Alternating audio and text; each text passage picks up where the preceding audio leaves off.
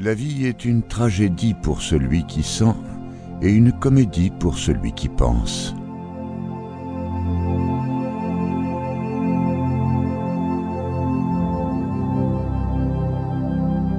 Il arrive quelquefois qu'une femme cache à un homme toute la passion qu'elle sent pour lui, pendant que de son côté, il feint pour elle toute celle qu'il ne sent pas.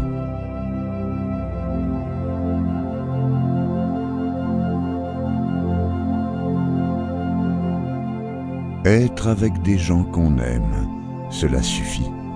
Rêver, leur parler, ne leur parler point, penser à eux, penser à des choses plus indifférentes, mais auprès d'eux tout est égal.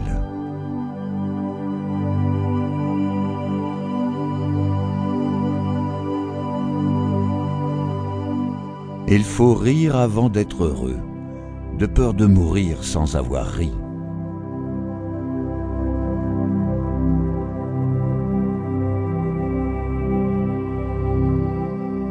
C'est une grande misère que de n'avoir pas assez d'esprit pour bien parler, ni assez de jugement pour se taire.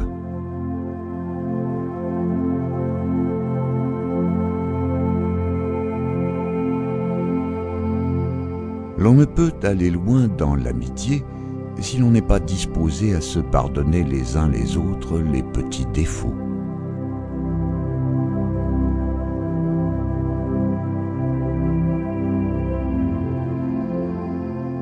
Ceux qui, sans nous connaître assez, pensent mal de nous, ne nous font pas de tort. Ce n'est pas nous qu'ils attaquent, c'est le fantôme de leur imagination.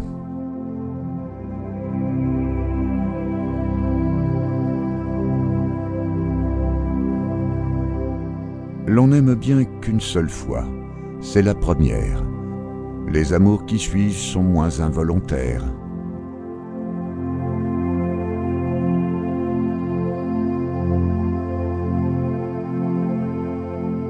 Il ne manque à l'oisiveté du sage qu'un meilleur nom, et que méditer, parler, lire et être tranquille s'appela travailler.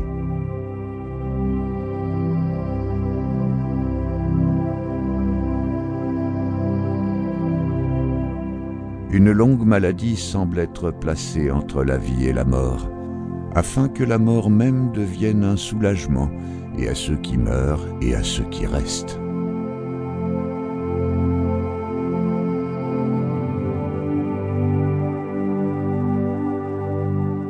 C'est par faiblesse que l'on hait un ennemi et que l'on songe à s'en venger. Et c'est par paresse.